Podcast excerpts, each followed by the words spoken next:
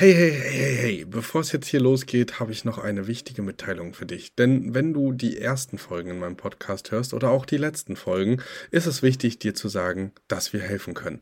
Wenn du also jetzt sagst, ey, ich möchte nicht ohne Begleitung starten oder oh, das ist vielleicht doch komplizierter als auf den ersten Blick gedacht, dann sei dir sicher, dir ist geholfen. Unten in den Show Notes findest du einen Bewerbungslink zu unserem Mentoring-Programm und da wirst du auch nochmal darüber aufgeklärt, was genau und wie das ganze Programm aussehen kann und wo du am besten starten solltest. Also zögere nicht und sicher dir jetzt ein erstes Gespräch für die Mentoring-Begleitung. Und jetzt ganz viel Spaß beim Hören.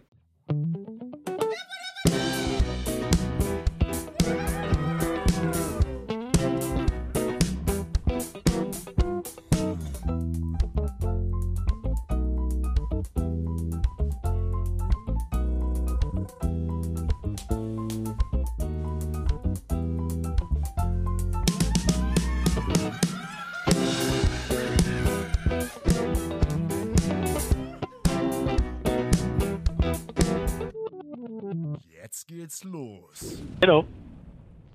Hallo und herzlich willkommen zu einer neuen Folge von Erhört Podcast. Und heute bin ich ganz besonders froh, denn wir haben seit, naja, gut anderthalb Jahren jetzt diesen Podcast und das Thema brennt uns seit Anfang an äh, unter den Nägeln und wir wollten die ganze Zeit mit jemandem sprechen, der uns Rede und Antwort stehen kann. Und heute haben wir endlich einen Gast, der mit uns das Thema Steuern angeht.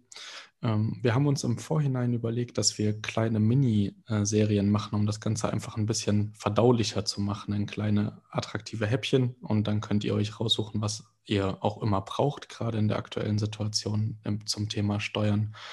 Und heute geht es um das Thema ähm, gewerbliche ähm, Vermietung und Vermietung und Verpachtung, das einmal gegenüberzustellen.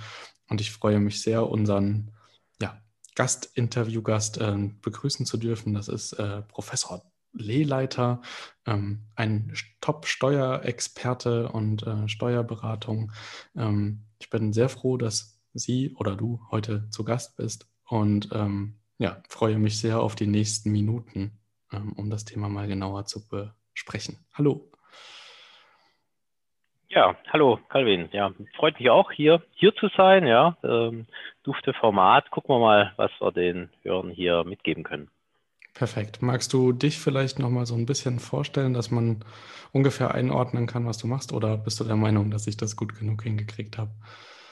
Du hast das Wesentliche hast du erwähnt, ja. ja ähm, ich bin Steuerberater, das ist nun mal so, ja. Das äh, ist bei uns auch in der Familie dass wir das alle ganz toll finden, Steuern. Ich liebe Steuern. Ich, insbesondere liebe ich es, von Steuern äh, abzuraten. Ja, und ähm, habe noch eine Professur in Dresden an der Hochschule für Technik und Wirtschaft und versuche da den Studenten auch die Liebe zum Steuerrecht beizubringen, was aber leider Gottes ähm, sehr, sehr, äh, wie soll ich sagen, nicht den ganzen Erfolg hat, den ich mir wünsche. Ja. Aber das kennst du wahrscheinlich auch aus deinem Studium, dass Steuern irgendwie, ich weiß auch nicht warum, negativ besetzt sind. Ne? Ja, bei uns war es das Recht, äh, wo wir dann froh waren, dass es vorbei war. Ähm, genau, ja, ich glaube, mhm. ich glaube das, das liegt einfach nicht jedem und man ist froh, äh, mit den Zahlen erstmal nichts zu tun zu haben. Aber umso schöner, dass es Leute wie dich gibt, die das richtig gerne mögen und die da auch mehr gestalten, als nur zu beraten und sich da reinfuchsen, einfach in die verschiedenen Mittel mhm. und Wege. Ähm, du hast ja auch Mandanten ähm, in Obhut, die ähm, Kurzzeitvermietung bzw. möblierte Vermietung ähm, machen, richtig? Mhm. Genau, genau. Also äh, ich selbst bin auch ein bisschen Immobilieninvestor, mache keine Kurzzeitvermietung, mache aber möblierte Langzeitvermietung auch und sehe mit Freude, wie ähm, erfolgreich diese Kurzzeitvermietung funktioniert. Und insofern haben wir auch so aus der Praxis heraus den einen oder anderen ähm, ja, Tipp oder Hinweis, wo wir sagen, da konnten wir das, was schon mal ein ökonomisch sinnvolles Business ist, ähm, dass wir das nochmal ein bisschen steuerlich triggern konnten. Perfekt, dann lass uns doch äh, gar nicht so viel Zeit verlieren und direkt reinstarten ins Thema. Wir besprechen ja jetzt in dieser Folge ganz kurz ähm, Thema Gewerblichkeit und ähm, gegenüber diesem Thema die Vermietung und Verpachtung.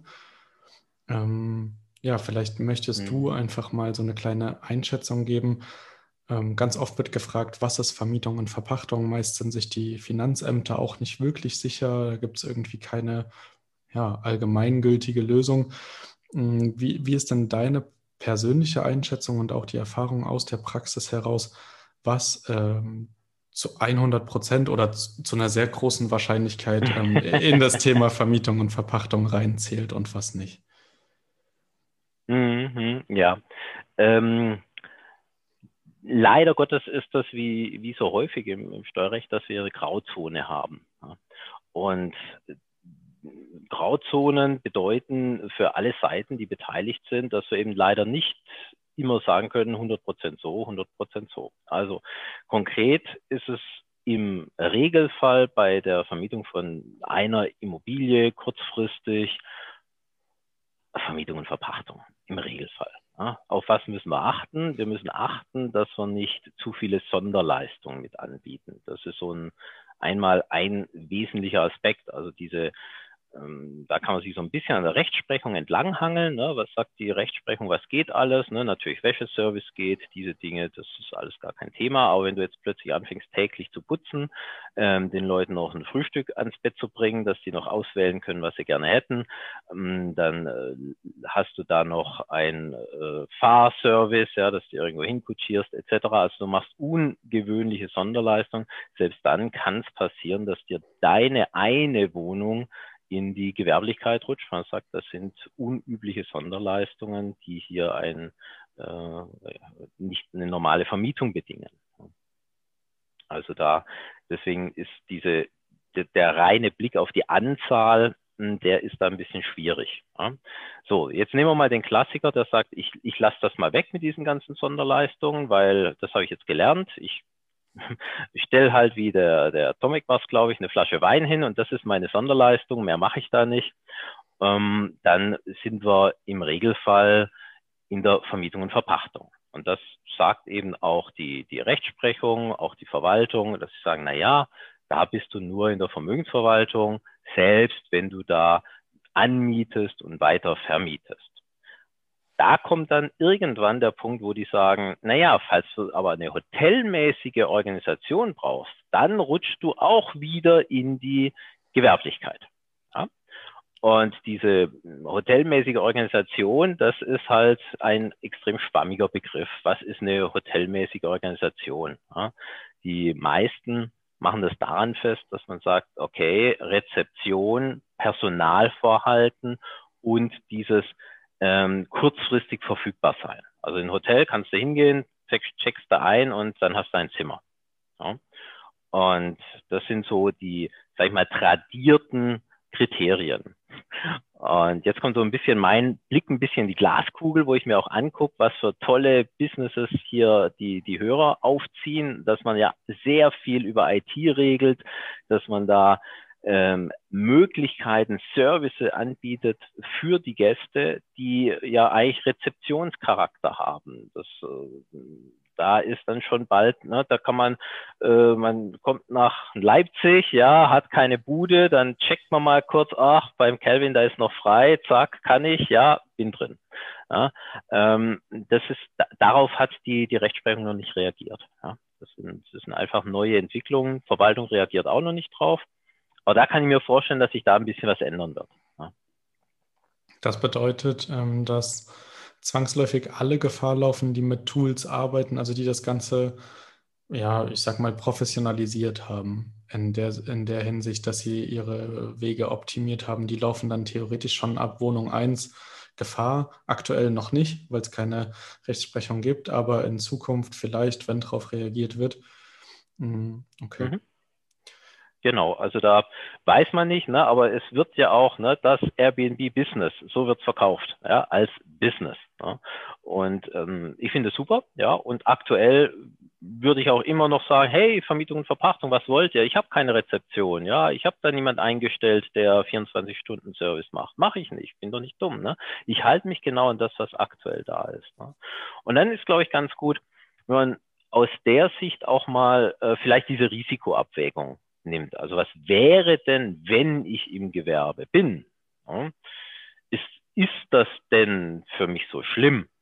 Und ähm, wenn ich nur anmiete, dann ist es nicht so tragisch, ob ich jetzt im Gewerbe bin oder in der Vermietung und Verpachtung. Also wenn ich nur Immobilien anmiete, Wohnungen anmiete und die dann eben weiter vermiete kurzfristig, ähm, ob ich da in der Vermietung und Verpachtung bin oder im Gewerbe, das macht jetzt bei steuerlich jetzt nicht so viele Unterschiede.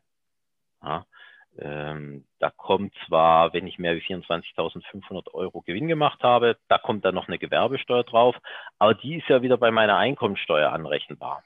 Das heißt, ich habe da erst, wenn ich einen Hebesatz habe, Hebesatz bedeutet, jede Gemeinde sagt, wie hoch ist denn die Gewerbesteuer in meiner Gemeinde?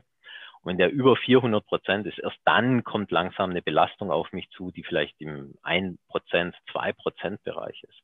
Also deswegen, ähm, da ist es nicht so tragisch, in ein Gewerbe zu rutschen, was vielleicht auch der Grund ist, weshalb bisher auch der Verfolgungsdruck von seinen Finanzämter nicht so groß ist, ne? weil die sagen sich auch, mein Gott, ob der jetzt V&V angibt oder Gewerbe, ah, wir wollen das mit dem nicht streiten, ja. Äh, außerdem gibt es ja eben diese Richtlinien noch, ja, in der Richtlinie steht ja eben auch drin, dass eigentlich grundsätzlich V&V, Vermietung und Verpachtung gegeben ist. Okay. Klar ist es für Eigentümer, wenn sie ins Gewerbe rutschen, unglücklich ähm, durch die Infizierung.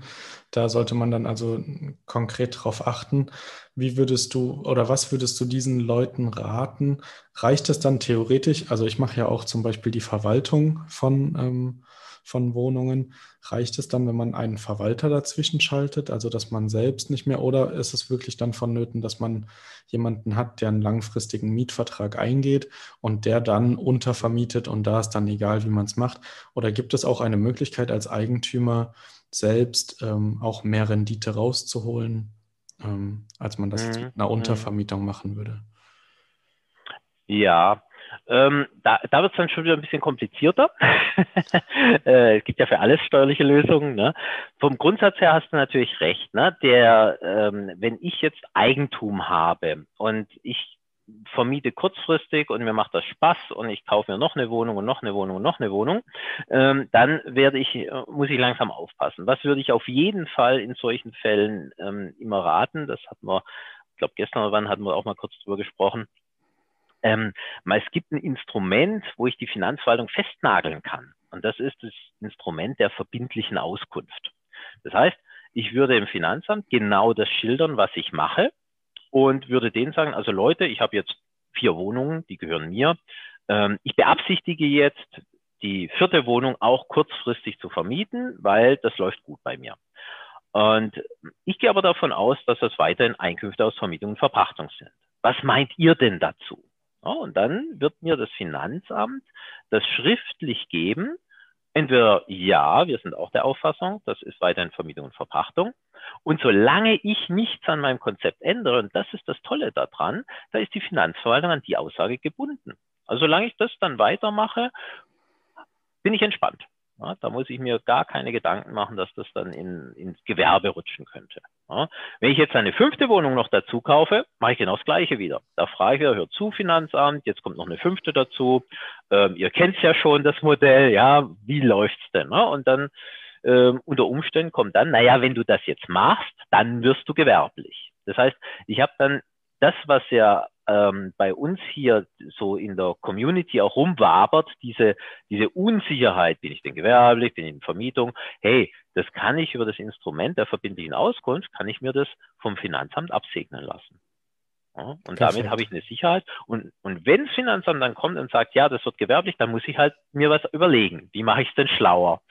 Und da kommen dann so Ideen, aber ich glaube, da machen wir dann eine, eine andere eigene äh, äh, Sendung drüber, ja, wie kann ich mich strukturell dann ähm, aufstellen, wenn halt meine fünfte Wohnung jetzt ins Gewerbe, damit dann natürlich alles gewerblich wird. Ne? Also da bleibt ja nicht, dass die vier in der Vermietung sind, sondern werden ja alle fünf gewerblich und da muss ich dann halt, dann muss ich reagieren, da muss ich was machen. Ja, verstehe. Ja, darüber sprechen wir auf jeden Fall nochmal separiert. Ähm, da könnt ihr euch also drauf einstellen. Wir reden nochmal über Modelle, über Möglichkeiten, wie man das ähm, ohne Gewerblichkeit lösen kann. Jetzt ähm, da nochmal meine Frage, weil das ist super spannend, auch für mich gerade. Ähm, wenn dieser Eigentümer ähm, aber sagt, okay, ich habe so viel um die Ohren und ich will mich eigentlich aufs Kaufen konzentrieren und andere Sachen machen. Ähm, da gibt es jemanden, der kann das verwalten oder eine Agentur meinetwegen, gibt es ja auch einige in Deutschland und man das auslagert ähm, an eine Dienstleistung, wäre das dann ähnlich wie Wäscheservice oder sonst irgendetwas, also dieser Verwaltungsakt, ähm, dass das dann auch nicht die Vermietung und Verpachtung angreift? Oder ist das möglicherweise schon ein Argument für das Finanzamt zu sagen, okay, hier äh, ist es gewerblich? Ja, ja. Also ähm, so wie ich diese ähm, Anführungszeichen Verwalterverträge kenne, sind das ja die Dienstleistungen, die für den kurzfristig Vermietenden erbracht werden. Und damit ändert sich bei ihm gar nichts, sondern das ist das Gleiche, wie wenn er halt eben nicht mehr selber äh, die Wohnung putzt, sondern sie putzen lässt. Ja? Und das ist, äh, führt eben nicht dazu, wenn das dann insgesamt eine Gewerblichkeit wäre, dass es plötzlich dadurch, dass ich diesen äh, Verwalter dazu nehme, nicht mehr gewerblich wäre. Das ist, äh, das ist dann, das hilft nicht. Ne? Was hilf, helfen würde, wäre die andere Idee, was du genannt hast. Naja, man vermietet eben langfristig, man geht eben selbst raus aus dem Business und lässt die Kurzfristigkeit von jemand anderem dann übernehmen. Aber mit dem Risiko auch der Vermietung, weil das, was du ja anbietest, ist eine reine Dienstleistung, die vielleicht auch ein bisschen erfolgsabhängig vergütet wird. Ja, mag ja sein, aber es ist ja trotzdem eine Dienstleistung und nicht, ja, ich vermiete an jemand und der kümmert sich. Und das ist der Unterschied. Ja. Ja, also ich habe jetzt immer den, ich habe jetzt immer den Fall, dass die Investoren oder die äh, Kapitalanleger ähm, genau davor Angst haben. Ähm, wir haben vorher noch nicht über eine verbindliche Aussage vom Finanzamt gesprochen, aber sie dann immer den Nummer sicher Weg gehen, ähm, der für uns beide irgendwie nicht der Optimalfall ist, dass ich an einen festen Mietvertrag gebunden bin und er gleichzeitig an möglicherweise weniger Gewinn, als er eigentlich erzielen könnte, weil ähm, mhm. meistens läuft es ja so, dass die Verwaltung an sich ein ähm, erfolgsabhängige Vergütung ist, äh, also prozentual vom ähm, Bruttoumsatz. Und da ist dann mhm. natürlich die Chance für beide ähm, sehr hoch, daran ähm, Win zu machen. Ähm, aber nicht, wenn ich einen sehr, sehr hohen Mietvertrag beispielsweise kriege, der vielleicht im Sommer sehr gut funktioniert, aber im Winter schwierig wird. Ähm, mhm. oder, oder, oder, wie auch immer ähm, man das ähm, so versucht zwischenzulösen. Perfekt. Ja, ja, genau. Aber da, wenn du mal so einen Fall hast, dann äh, lass uns doch einfach mal einen Testballon starten und eine Auskunft beim Finanzamt einholen. Ne? Dann wissen wir ja, wie die darauf reagieren, auf dieses Vertragskonstrukt, was ihr ideal für euch umsetzen wollt. Mhm. Ja, Super Sache. Ich glaube, ähm, jetzt ist schon einiges mehr an Klarheit drin. Man wusste irgendwie immer, ja, man darf keine hotelähnlichen Dienstleistungen bringen. Man soll irgendwie sich äh, es vermeiden, Frühstück anzubieten, meinetwegen auch einen vollen Kühlschrank oder sonstige Sachen, ähm, sondern soll das äh, aufs Minimum beschränken. Ähm, ihr wisst jetzt alle, hoffentlich habt ihr gut zugehört, dass es äh, sich noch ändern könnte in den nächsten Jahren. Man weiß nicht, was kommt. durch die Digitalisierung verändert sich ja auch einiges wisst aber, dass es auch nicht schlimm ist, wenn ihr nicht gerade Eigentümer seid. Ähm, ist es gar kein Thema, dann ähm, habt ihr gar nicht wirklich große Einbußen. Ähm, die Gewerbesteuer, die sonst immer angebracht wird, ist gar nicht so gruselig, wenn man sie in die Einkommenssteuer ziehen kann. Genau, ich mhm. denke, wir haben viel mitgenommen, gerade das auch mit dem Bescheid ähm, vom Finanzamt. Und ich würde sagen, wir lassen es bei der Kürze. Außer du hast noch einen Schluss. Jo, ich, ich habe noch einen Cliffhanger, ne? Ein Cliffhanger. Mach. Der eine Punkt, ne? Der eine Punkt, wo es echt schlecht ist, dass ich dann in die Gewerblichkeit rutsche, auch für die, die nicht, ähm, die, denen die Immobilie nicht gehört. Das machen wir dann im nächsten Podcast. Ne? Perfekt. Alles klar. Dann äh, hört ihr uns wahrscheinlich gleich wieder. Ich gucke mal, dass ich sie schnell herausbringe als einmal die Woche. Ähm, genau, bleibt dran. Ähm, das Thema ist spannend. Ähm, und äh, genau, wir machen weiter mit dem nächsten Thema.